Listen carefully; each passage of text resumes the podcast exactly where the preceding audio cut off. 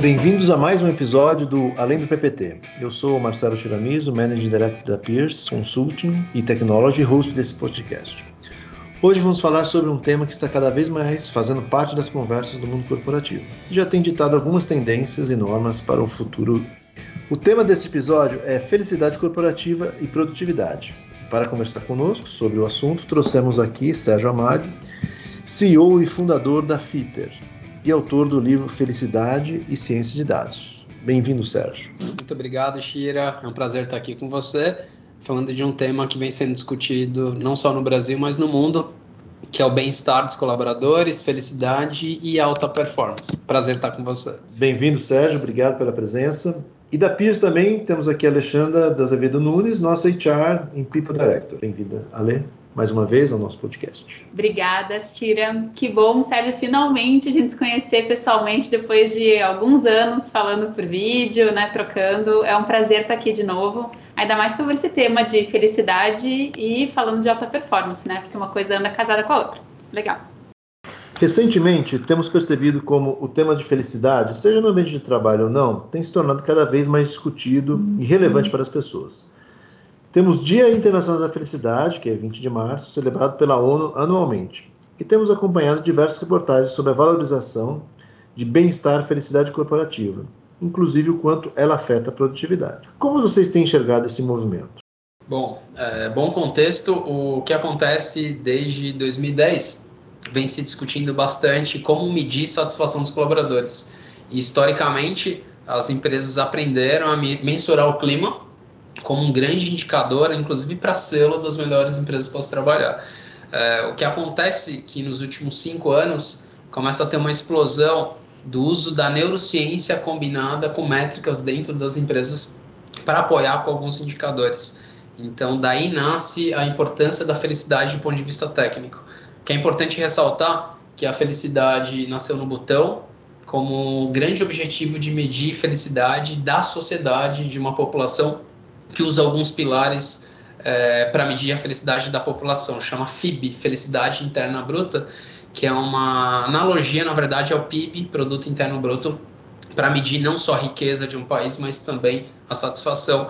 E aí começa a nascer a felicidade tecnicamente no ambiente de trabalho, com auxílio da, da neurociência. Então, daí se descobre que felicidade pela neurociência, Shira, é a capacidade do cérebro ativar prazer com quatro gatilhos que é a sensação de compatibilidade com o cargo, o orgulho de atuar na empresa, sensação de alto desempenho e a percepção de clima de trabalho. Com essa descoberta, começa a ter as medições de pulsos de felicidade dentro das empresas, entregando um dado não só para a empresa, né, mas também para o próprio colaborador, para descobrir como está a felicidade no ambiente de trabalho. Então, quando a gente começa a fazer esse contexto, grandes empresas brasileiras já vêm anunciando a criação de uma área que a gente pode chamar de felicidade corporativa, saúde mental ou bem-estar, atrelado a algum indicador, alguma métrica dentro da empresa. Então, acho que esse é o primeiro recorte, né, Ale, que é a revolução da ciência de dados combinado com a neurociência. E trazendo para o contexto bem puro do RH, o RH do passado, né, Sérgio, que não somos nós, é, tinha uma sensação de cuidar de processos, de coisas pequenas, e por muito, por muito tempo o RH era uma administrativa, era um DP, e fazia, inclusive, muitas vezes até parte financeira. Isso vai, obviamente, melhorando no tempo, e quando a gente fala dessa sensação de felicidade, disso ser conectado com produtividade, a gente começa a falar de pulso de trabalho, de termômetro, de NPS, que também é trazer o conceito de, de NPS para o employee, para olhar para a experiência do colaborador, para colocar ele no centro. O que eu acho bem interessante, eu acho que a gente vai discutir isso para frente, é como não tornar isso algo passageiro. É, porque tiveram outras tendências que foram passageiras. Então, como que a gente faz com que né, o, o, algoritmo nos ajude no longo prazo e não que ele seja algo como uma moda que passa rapidamente? É, um, ponto, só uma aspas rápida aqui, ela é, é muito interessante as revoluções de inovação aberta no RH, tá? Então, vou trazer um dado. É, a pesquisa de clima nasce com a Revolução Industrial. Com qual objetivo? Mensurar clima e ajudar nos processos de uma companhia, com diagnóstico estratégico. Uhum. É, quando você pega em 2017, nasce o fenômeno Pulse, como você começou a mencionar, saber se o home office está funcionando direitinho, o bebedouro está legal, o escritório está bacana. O que tudo isso tem em comum? Isso é uma pesquisa. Quando a pessoa ela, ela dá 40 cliques, 10 ou 15 e no final aparece uma mensagem muito obrigado por sua participação, tem grande chance dessa onda ser temporária, porque chega uma hora que o colaborador ele cansa e esse engajamento começa a cair dentro da companhia, porque ele está dando um presente só para a empresa. Ele não está recebendo nenhum presente, o presente dele é obrigado. E obrigado ele não gera perpetuidade. E o que a gente observa, o que a gente chama de assessment, Shira, que é o que? Quando a pessoa tem uma descoberta sobre uma consultoria gratuita sobre ela, sobre o cérebro dela. Então, é, quando você produz mensalmente como está a taxa de felicidade com base na neurociência, com coeficientes técnicos, como está a compatibilidade com a cultura da empresa que você trabalha, tanto que você gosta, e ainda um PDI, porque o RH, né, sempre ficou refém de PDIs intermináveis. Só para deixar claro para todos, PDI é o acrônimo de Plano de Desenvolvimento Individual, quando tem um ciclo de avaliação de desempenho, se chega a um pacto do que vai ser desenvolvido. E diz a lenda, Shira, que 80% dos PDIs são abandonados nas gavetas ou no Excel. As, as, e o dado envelhece em 30 dias, só para uhum. você ter uma ideia de ciência de dados. Então, quando você produz acesso mensalmente, entrega dado, dá jornada, dá gráfico e dá conteúdo, a gente vem observando o aumento de solicitação de treinamentos das empresas, que era o que a gente queria alcançar. Então, para gerar perpetuidade, nada melhor do que você fazer um acesso de capacitação que vai ajudar aquela pessoa a crescer cognitivamente. Então, esse é um grande desafio, Ale, que você fala. E uma outra coisa, é, a gente vê o burnout catalogado como uma doença profissional desde o ano passado.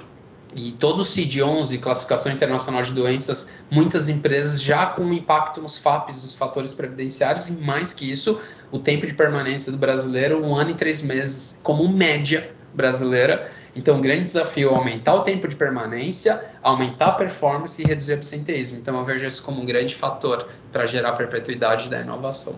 Não, legal. Mas como a gente como consultor, a gente tradicionalmente a gente divide o problema em partes, né? Para que a gente tenha mais facilidade de entender, né? E, e, e solucionar os problemas.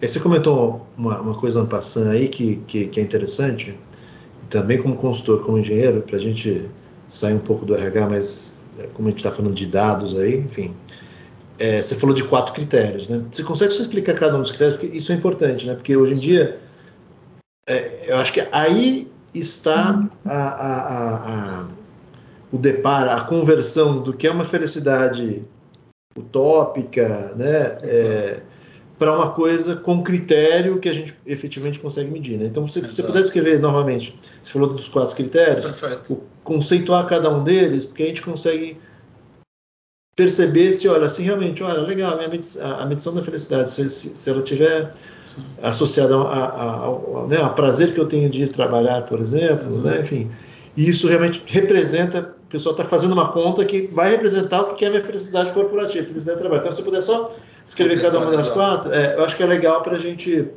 é, tangibilizar como é que você está fazendo essa medição. Perfeito. Primeiro que a medição ela nasce numa observação técnica de dois anos, quando o cérebro entra em síndrome de falência adaptativa, que traduzindo, a gente observava os fenômenos de turnover, uhum. de desligamento de colaboradores e quais gatilhos se esvaziavam.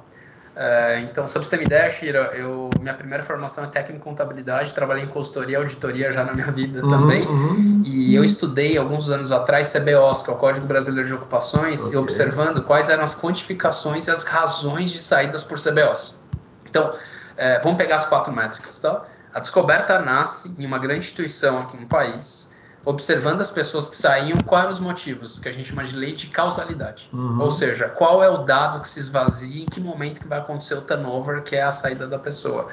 Então vamos lá, vamos entrar no conceito de cada um. Então, é, se a gente fala que felicidade é a capacidade do cérebro ativar prazer, antes de contar do dado, eu tenho que contar biologia para você. Uhum. A gente está falando de um neurotransmissor.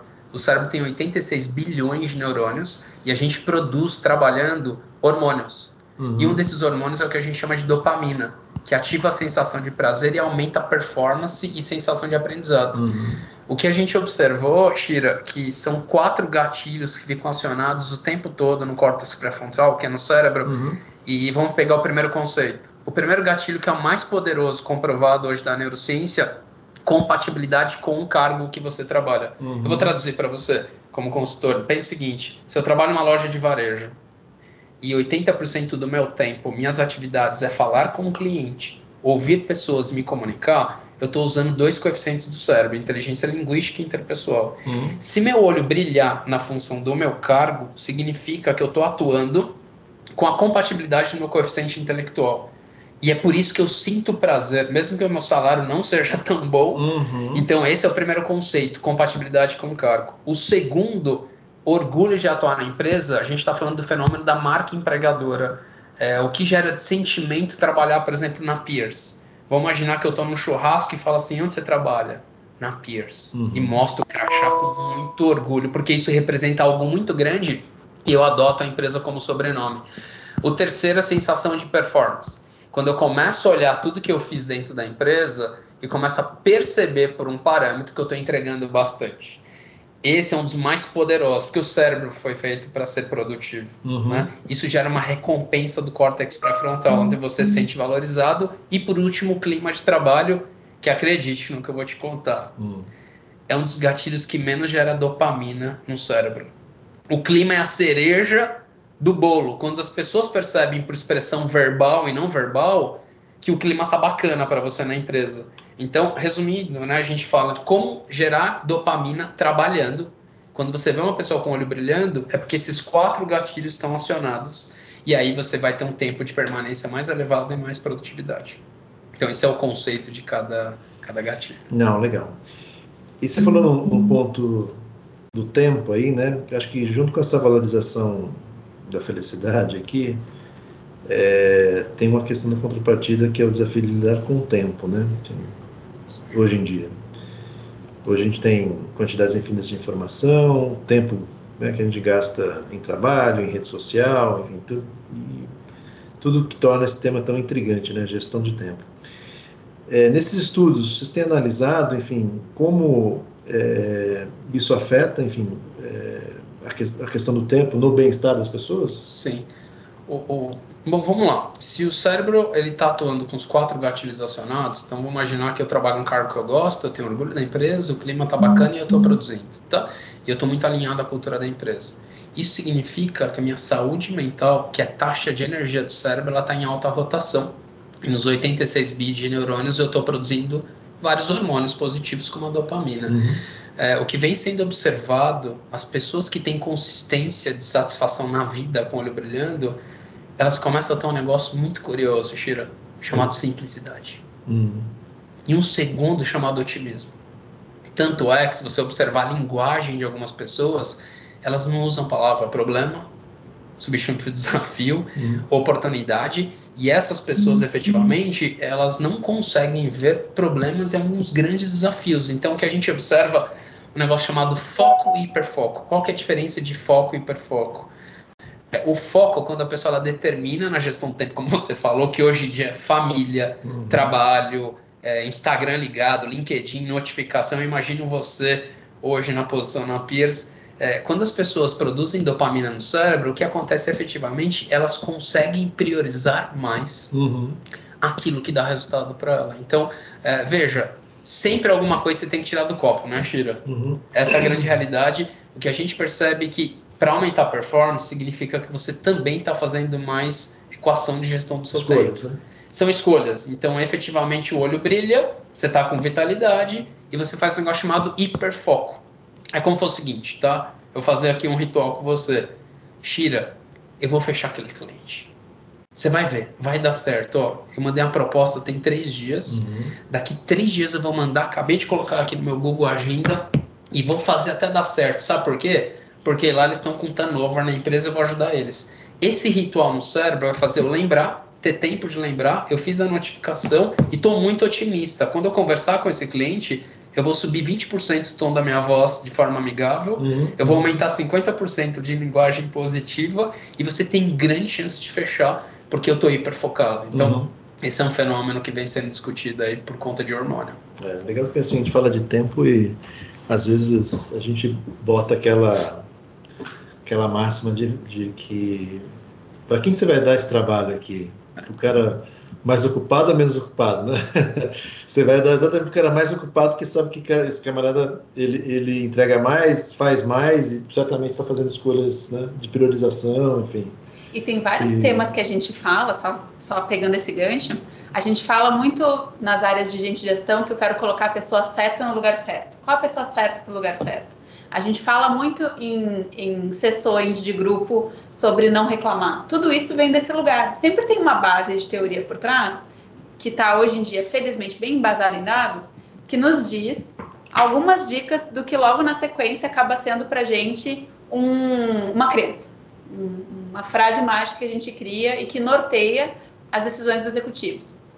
Então, se vocês que estão nos ouvindo, né, estão pensando, ah, por que, que todos os posts lá dos RHs falam de pare de reclamar, comece a focar nas coisas, selecione bem a curiosidade de fatos, veja, veja um ponto que realmente você é muito bom, que você gosta de fazer, porque você vai fazer com mais prazer, vem desse lugar que o Sérgio estava explicando. Então, acho que é bem bacana a gente embasar, porque dados convencem, né? Não tem, não tem outro jeito, mas é bacana pensar nessa linguagem.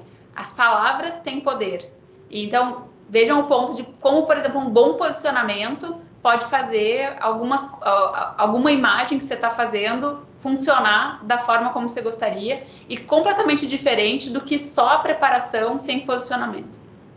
É, acho que além disso, tem uma coisa que acredito muito e a gente aqui na Pierce tem, eu sempre falo que é um pouco dessa energia positiva, né? A gente está falando da, da questão das palavras, né?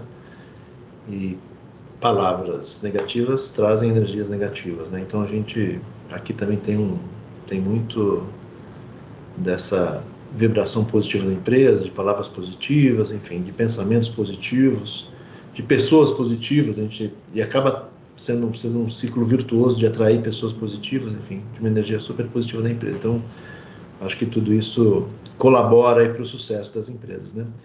É, Agora, falando também de, de, de alguns outros tópicos relacionados aqui à, à, à, questão da felicidade e tempo, né? A gente está falando de, de, de, né, de, de priorização. É, recentemente o pessoal começou a fazer, ao invés de aumentar o tempo de trabalho, começou a reduzir o tempo de trabalho. Né? então, já pessoal... você falou de gestão do tempo. Exatamente, mas ah, já que o pessoal é eficiente em fazer coisas em cinco dias, não, vamos fazer coisas em quatro dias. Né? Pessoal tem feito né, jornada, é, fez um experimento para ter uma jornada de quatro dias, né? É. Os resultados foram positivos e tem gente já pensando em fazer aqui no, no, no, no, no Brasil, né? Reforçando que é, é, o primeiro ponto de que felicidade e bem-estar é, é importante, mas obviamente que você fazer em menos tempo, você vai ter mais tempo livre, mas tem menos tempo para fazer o trabalho, então isso é mais desafiador, né?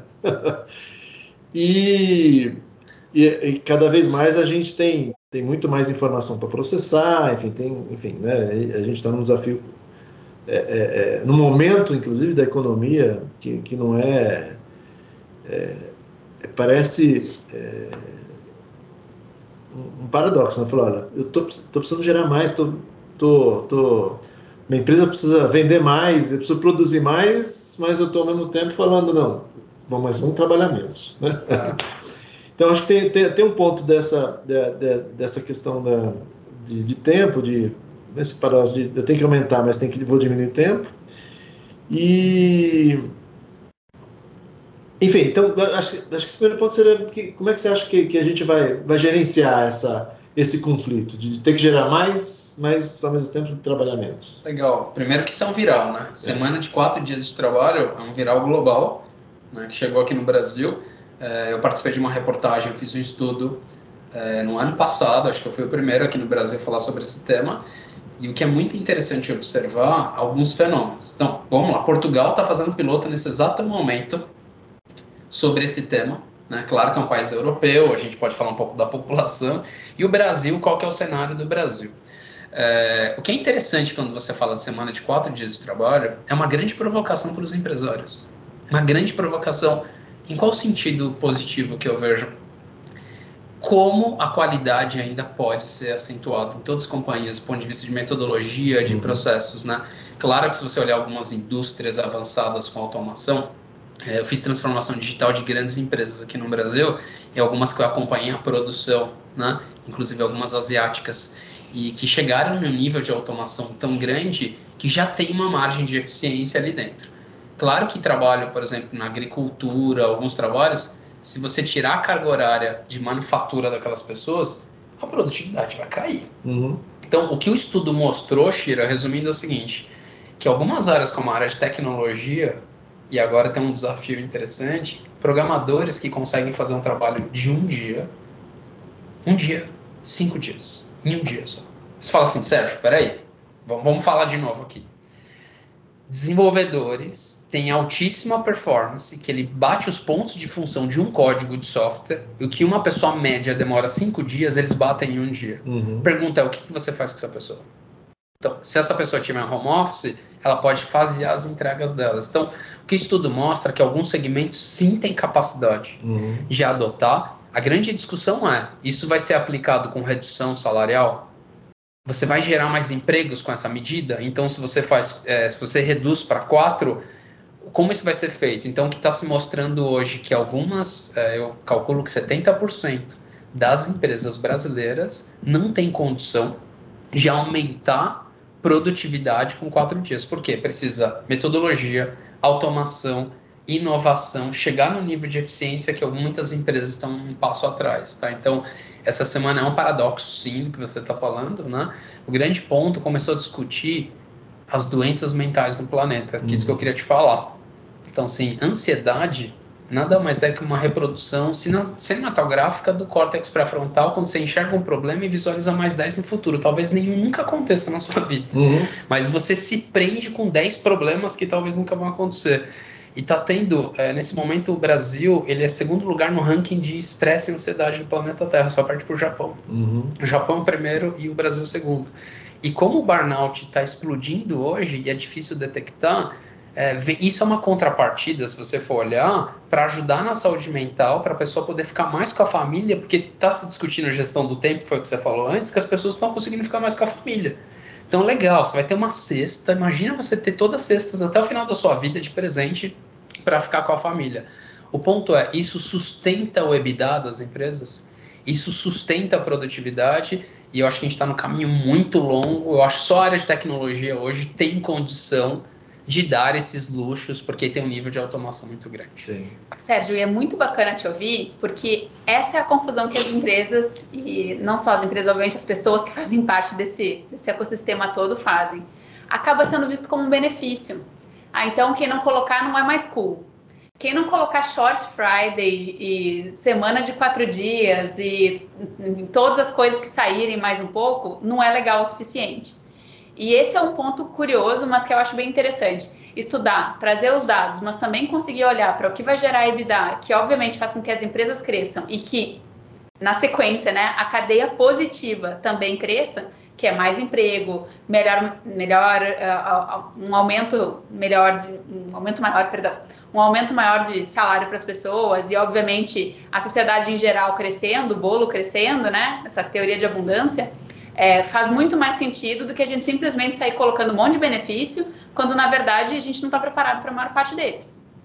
Então, acho que o meu ponto aqui é, é quando a gente olha, por exemplo, para o estudo, e quando eu li o, o, artigo que você participou, que eu achei bem legal, é, pra, o estudo da semana de quatro dias, assim como quando diversas empresas anunciaram home office e depois voltaram para os escritórios, assim como o Short Friday, que virou uma balela porque as empresas não fazem, elas anunciam como benefício depois na prática não é o que acontece, que a gente consiga fazer uma bela reflexão aqui como pessoas que fazem parte, parte de empresa ou que somos uhum. owners de empresas e que faça de verdade uma reflexão do que, que vai fazendo sentido e aprofundar sair um pouco dessa superficialidade de abraçar a árvore que no final do dia não é positiva, não é sustentável e não é consistente. É. Eu, eu só é, faço um, um adendo, acho que você tem, tem razão quando fala que, é, que a parte de tecnologia, né, ela tem mais informação para tomar decisão, né, é mais medido, como você falou, né, é, e a gente, a gente vê que, por exemplo, o chat GPT, que a gente até falou num outro podcast, ele está muito mais avançado para dar respostas aí, para melhorar essa performance que você está dizendo do cara que faz de 5 em 1, um, e esse cara de 1 um fazer em meio dia. Né? Tem muito mais resposta pronta. Então, esse vai ser realmente um acelerador e isso, com certeza, pode pode trazer aí é, mais benefícios pessoal de tecnologia, como a gente está falando. Tá? É, e Shira, me permite até uma aspas, observa pessoas que vão sair de férias fica, fica sete dias antes dela sair de férias, fique do lado dessa pessoa, você vai ver o nitro funcionando naquela pessoa. Uhum. Olha que interessante quando você tem rituais de entregas. Que quando você sai de. Eu não lembro a última vez que eu saí de férias, né? Mas assim, o ponto quando você vai sair de férias, você precisa fazer entregáveis. Então, o que é interessante, mostra que indicadores nas companhias tá longe de ser um ritual de algumas empresas brasileiras. Uhum. Tá longe. Então, na área de vendas é clássico, né? Sim. Então, mas para algumas áreas, quando você não tem gestão à vista, você não tem indicador, não tem processo, discutir nessas empresas que não tem nem essa base e não tem essa gestão é muito perigoso discutir semana de quatro dias, porque você pode gerar um colapso né, em relação até à cultura da companhia. Então, acho que esse é um grande ponto ali até para a gente pensar nos empregos dessas pessoas. Então, Ótimo.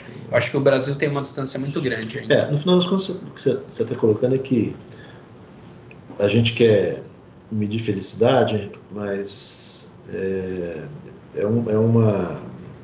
É um, é um modelo assim, que tem que estar associado a medir outras coisas, né? Enfim, então não adianta querer medir. Ah, estou fazendo medição de felicidade, mas a empresa não tem os seus KPIs e OKRs sendo medidos, enfim, e essas coisas não se conversam. Então, precisa ter realmente um, uma, uma- um, um- um nível de, de, de medição completa e a- essa medição de felicidade que vocês fazem, enfim, é, é um adicional aí para de coisas que realmente a gente não fazia, né? Acho Aí- que é uma felicidade sustentada. Porque se- esse é o ponto. Eu quero felicidade, mas eu quero felicidade para quem e por quanto tempo? Para que, que eu quero essa felicidade? Sim. Ou se eu quero realmente me preocupar com o bem-estar das pessoas, tem que ser sustentável. Sim. É, tem uma informação estratégica para vocês, que é o seguinte, eu tenho clientes no Brasil todo, né?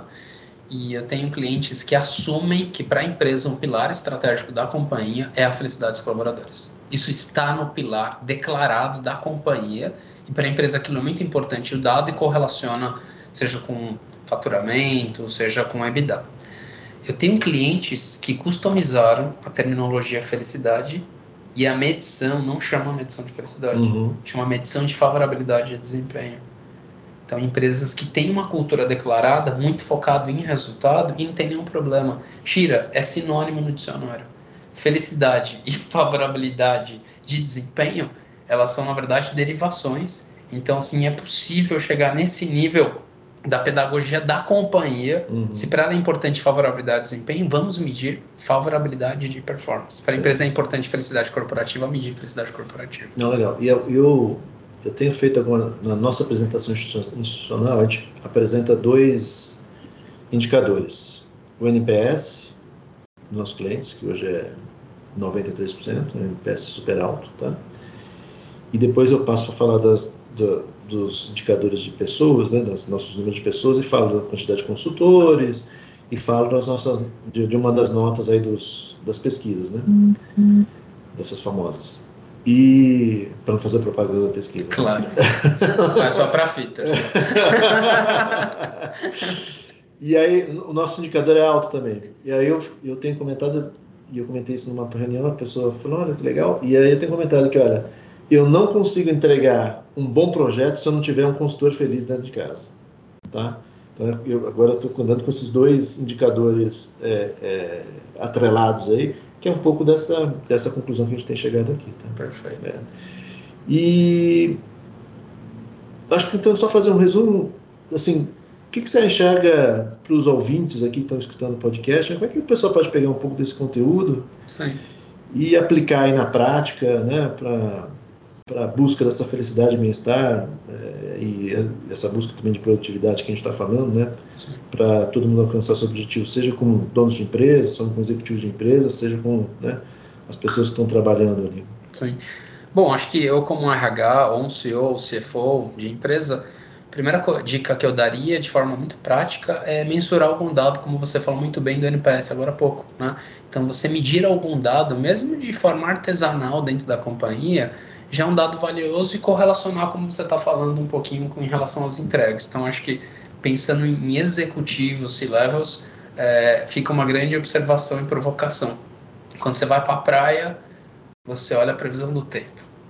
Quando você vai para uma reunião, você olha a previsão de chegada e como você vai. Quando você cuida de gente, qual é o dado que você olha para quando você acorda de manhã? Então, assim, se você conseguir um dado, seja um NPS, da forma mais simples, seja um índice de satisfação, uma pesquisa, e claro, se você começar a medir felicidade técnica e dar esse dado de presente para o colaborador, é uma revolução da cultura da companhia. Então, é isso que eu digo. No chapéu agora dos líderes das empresas de forma geral, né? É, também o líder precisa de um dado, porque o líder que faz gestão de pessoas, não é o RH.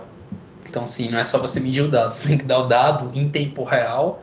Eu sei que não é fácil, hoje é possível, eu consigo fazer isso, mas o interessante é assim, o líder ele poder pegar o celular dele e ver um, um mês a mês como está a satisfação do time e cultura para correlacionar com os NPS das entregas dos clientes. Então, uhum. o líder também tem o dado, mas o mais importante é o colaborador, porque assim, você falou um pouquinho, né? Pensa que uma consultoria ela vive de gente, né? Na verdade, são só seres humanos. O CNPJ é uma ilusão, na minha uhum. opinião. Na verdade, são só as pessoas. É, tem um negócio sendo discutido de eutagogia no planeta Terra. A gente aprendeu com os nossos professores na pedagogia, que eles falavam, a gente executava. Andragogia foi na faculdade, no ensino médio, a gente descartava conhecimentos. E eutagogia, a pessoa responsável pelo desenvolvimento dela. Então, grande, a grande dica para as pessoas, primeiro, é, achar paixão no cargo que você tem e o cargo ele foi criado pensando nas forças armadas. Olha só, a gente está em 2023 e o cargo, a gente tem que olhar projeto, não mais cargos. Então, primeira coisa, brilhar o olho com cargo, é, a, a, empresa vai levar ela para o resto da sua vida que você trabalha. Né? Entregar, porque quanto mais resultado acompanha, você tem chance de ganhar bônus, ser feliz ali dentro da empresa. Então, a dica é você ter um dado seu e tomar ações rápidas o dado envelhece em 30 dias. Uhum. Então, e outra coisa, ficar triste é bom, viu? Ficar triste desbloqueia a inteligência. Uhum. Quando você se sente numa situação de labirinto sem saber como tomar decisão, você desbloqueia a inteligência. Então, esse é um ponto importante. Então, acho que essa é a dica. E uma coisa simples que eu tenho que falar: quantidade de água que você bebe, coeficiente de sono, como você alimenta, seu design físico, como que você, quantidade de passos que você dá. Se você tiver isso combinado com aqueles quatro gatilhos, trabalhar negócio que você. Aí é a vacina contra a depressão, burnout, e aí tem grande chance de você ser uma pessoa muito autorrealizada. Legal. Bacana. É, o que fica para mim muito forte é esse se importar de verdade. Às vezes, quando a gente está sendo mais pragmático, pode parecer, e são os valores da Piers, né? Simplicidade e pragmatismo, e você falou sobre simplicidade, mas quando a gente é mais pragmático, por exemplo, buscando dados, se embasando, sendo consistente, pode parecer que a gente não abraçou o suficiente, mas esse é um cuidar de verdade. Então, quando a gente cuida é, da empresa, dos líderes, os líderes dos seus times, as pessoas cada uma de si mesmas, é, a gente está sendo mais consistente, mais profundo. Eu acho que isso trata um pouco mais de bem-estar de verdade do que a gente sair colocando vários benefícios que não são consistentes e muitas vezes ferem as culturas porque na prática, nos exemplos do dia a dia, as pessoas conseguem perceber que eles são falhos isso que você falou da tristeza e felicidade está bem representado lá no Divertidamente, né? no Inside Out. É né? muito que, bom. É, que é a conclusão que, né, que você chega no final, cara, você não vai ver feliz o tempo todo, né? mas que esses, essa, esses instantes de tristeza, depois eles né, afloram, a felicidade é até maior, depois quando você consegue superar essa, essa tristeza. Né?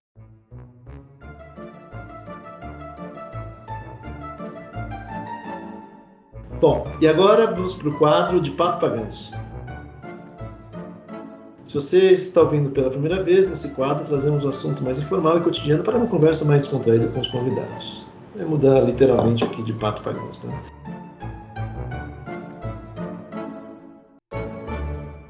Mas, novamente, aproveitando o tema, a pergunta que eu faço é para você, Sérgio, é o seguinte. Em casa, e na vida particular? Né? Como é que você faz essa medição? você também falou do corporativo, quatro pilares, sim, né? enfim, sim. nessa discussão. Mas em casa, como é que hoje você faz para classificar seus momentos de felicidade, enfim? E aí, é, tentando ser mais contraído, o que, que hoje te faz feliz assim na, na vida particular?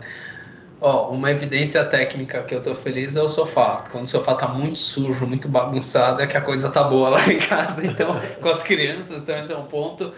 É, o que eu gosto muito, bastante, é ficar com a família. Eu sou praticante de esporte. Tem três anos que eu faço esporte todos os dias, seis horas da manhã. Eu faço corrida e mountain bike. Então, eu sou muito feliz com isso. E dentro de casa eu faço bastante piada, eu faço bastante coisa, então, mas o, o que eu amo mesmo é ficar com a família e fazer esporte, são essas duas coisas, né? Tomar café, o que mais? E bagunçar com meus filhos, eu tenho dois. Legal. Tenho de 13 e 7 anos, é isso. Legal. Ô, lá em casa o coeficiente da felicidade é o número de plantas que a gente compra por semana.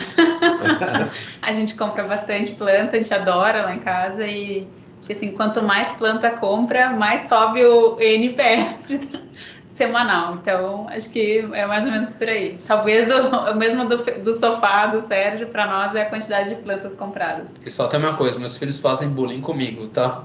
Eles é. perguntam como tá minha felicidade, a taxa. o meu pequeno, ele fica com um caderninho, ele passa assim e falou: Você não é o rei da felicidade? Como tá a sua taxa de felicidade? Aí ele anota. E ele vai perguntando, ele é bem sacana, então eu tenho esses momentos com os pequenos. Se ele for comunicativo, que nem tu é, meu Deus. Você não sabe? Depois eu conto sobre esse menino. Não, legal. É, na minha parte também acho que tem muito essa questão da família, né? É, tem até uma foto celular que eu tirei na, no, no, no, aniversário da, da pequena agora no sábado, sábado passado, enfim, e onde está ela abraçada com minha outra filha. Então, assim, acho que esses instantes de né, estar tá com o filho e ver essa conexão delas é, cada vez mais forte, isso é uma coisa que realmente né, me, me faz feliz. Obviamente tem que falar com os momentos da esposa, a esposa ouve o podcast, então falar que a, a, felicidade com, com, a esposa é super importante. E, o e... meu, inclusive, é um dos mais importantes, só para deixar bem claro aqui complementando, Tava tá anotado, você viu? Vou deixar anotado. Senão você super, me paga. super importante. E o pessoal sabe também pelo podcast que, que acompanha a minha felicidade também de torcer Palmeiras, pelo Palmeiras. Ai, né? senhor. Olha, peraí, eu vou te contar uma coisa. Eu joguei futebol pelo Palmeiras na minha infância, futebol do salão. Eu ah, jogava é? É. e eu sou São Paulino, tá? então, assim, mesmo assim eu fico feliz, tá? É, mesmo é assim. É isso aí.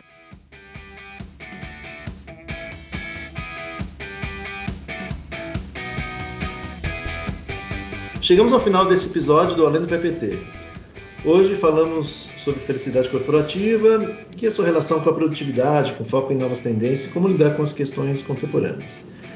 Agradeço aqui a participação dos nossos convidados felizes, Sérgio e Alexandre. Muito obrigado. E espero ter uma, uma nova oportunidade para depois a gente explorar mais esse tema. Conta comigo, muito obrigado e até a próxima. Ale, obrigado, Shira. Sempre bom te ouvir, Sérgio. Valeu, Shira. Tava bem legal. Espero que as pessoas fiquem felizes aí, coloquem cinco estrelinhas pra gente pelo nosso algoritmo também.